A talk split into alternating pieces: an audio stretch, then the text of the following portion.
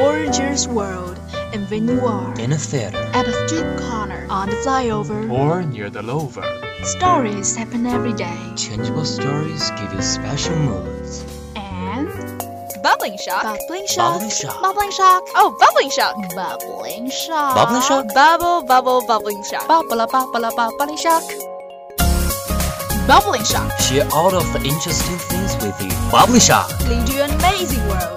Bubbling shock. a home of your heart. Love your choice and love bubbling shock. Bubbling shock. Shock you every moment.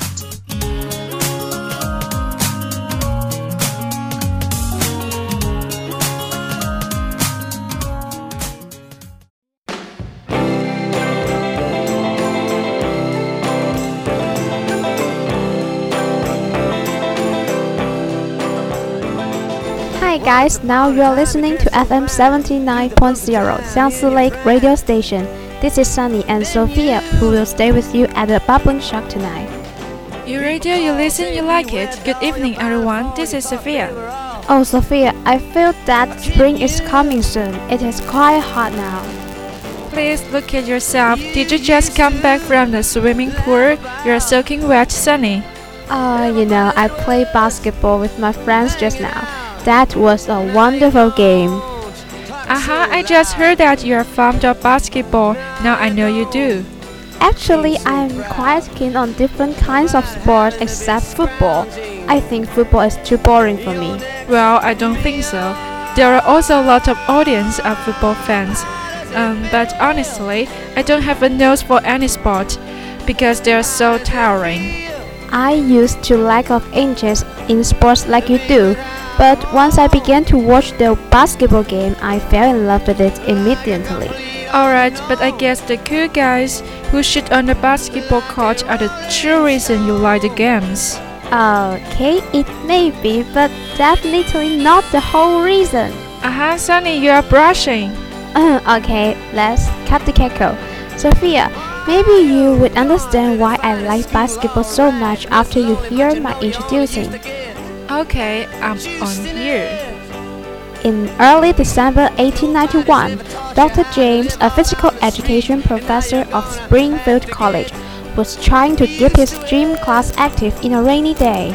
He found an interesting indoor game to keep his students take some exercises during the long winter in New England. This game is now known as basketball. Oh, poor kids, they still need to have PE class even when it's rain. My tennis teacher once said, if it seemed to rain, there was no need for us to leave the dormitory at all. My life is perfect, isn't it? Big lazy devil, keep listening to me, please. When it comes to basketball culture, New York must be the most important station, you know. In New York, people are willing to choose playing basketball in the outdoor fitness, and the famous basketball resort Rucker Park is situated in New York. Oh, I see. Is the Rucker Park a professional design basketball court, basketball graffiti park in Xining area? I have heard there is a fantastic place for basketball lovers in Nanning. Well, nope. Rucker is not a general sense of parks. It is like a basketball world for the people interested in basketball culture, the black culture, and even the American culture. Wow, it sounds great. No wonder even the superstar in NBA like Kobe Bryant need to keep modest when he play with the great skill players in Rucker Park. Sophia, you start to get interested in basketball culture, right? Yeah. Let's take a break and we will talk about the NBA culture later. Well, you bet. Let's stop to enjoy the music now. diplomat who carried on his shoulder.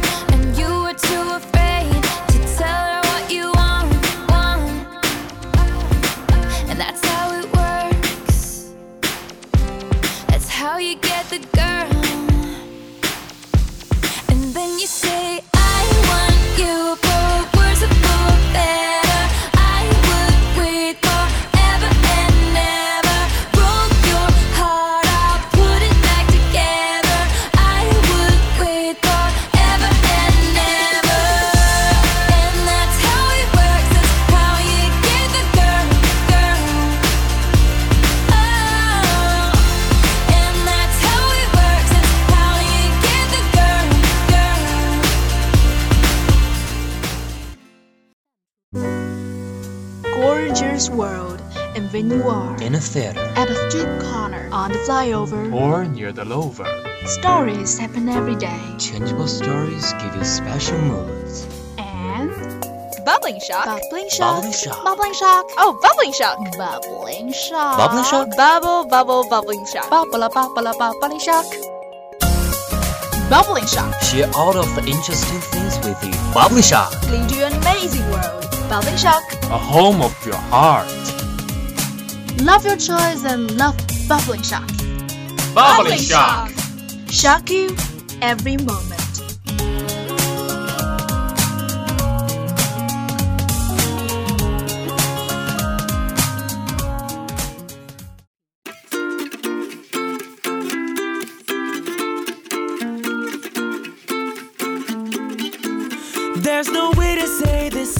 Welcome back to Bubbling Shock. You radio, you listen, you like it. This is Sophia at Xiangsi Lake Radio Station. Yep, this is Sunny, and we will keep delivering the basketball culture to you today. We just talked about the NBA. Actually, some of my friends are loyal fans of the NBA, so I have heard some latest news of the game from them.